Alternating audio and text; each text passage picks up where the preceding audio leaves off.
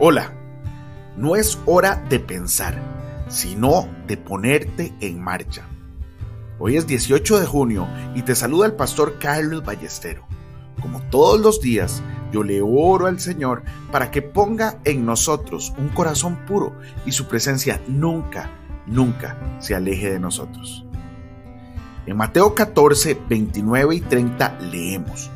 Y descendiendo Pedro de la barca, andaba sobre las aguas para ir a Jesús, pero al ver el fuerte viento tuvo miedo.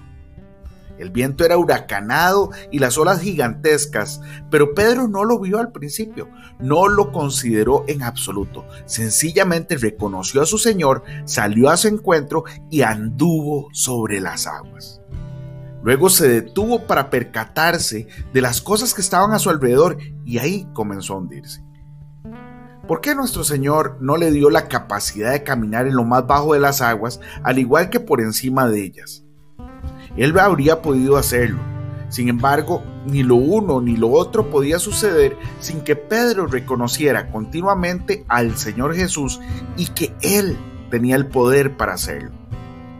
Nosotros caminamos con determinación y confianza en Dios en algunos asuntos, pero luego le damos cabida a nuestras reflexiones personales y nos hundimos. Si verdaderamente estás reconociendo a tu Señor, no es de tu incumbencia la manera ni el lugar hacia donde Él dirige tus circunstancias.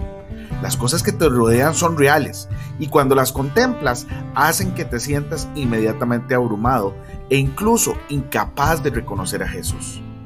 Entonces ahí es donde viene su reprensión y te pregunta, ¿por qué dudaste? Deja que tus circunstancias actuales sean las que sean, déjalas, pero tú sigue reconociendo a Jesús, manteniendo una total confianza en Él. Si comienzas a discutir por un instante cuando Dios ha hablado, estás acabado. Nunca te preguntes, ¿me habló realmente?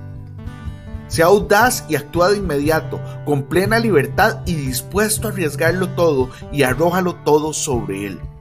Tú no sabes cuándo irá su voz, pero siempre que la escuches, aunque sea de la manera más débil imaginable, abandónate total e incondicionalmente a Él. Solo mediante el abandono de ti mismo y de tus circunstancias podrás reconocerle y escucharás su voz con más claridad cuando estés dispuesto a arriesgarlo todo confiando únicamente en Él. Hoy bendigo tu vida en el nombre de nuestro Señor Jesucristo. Amén y amén.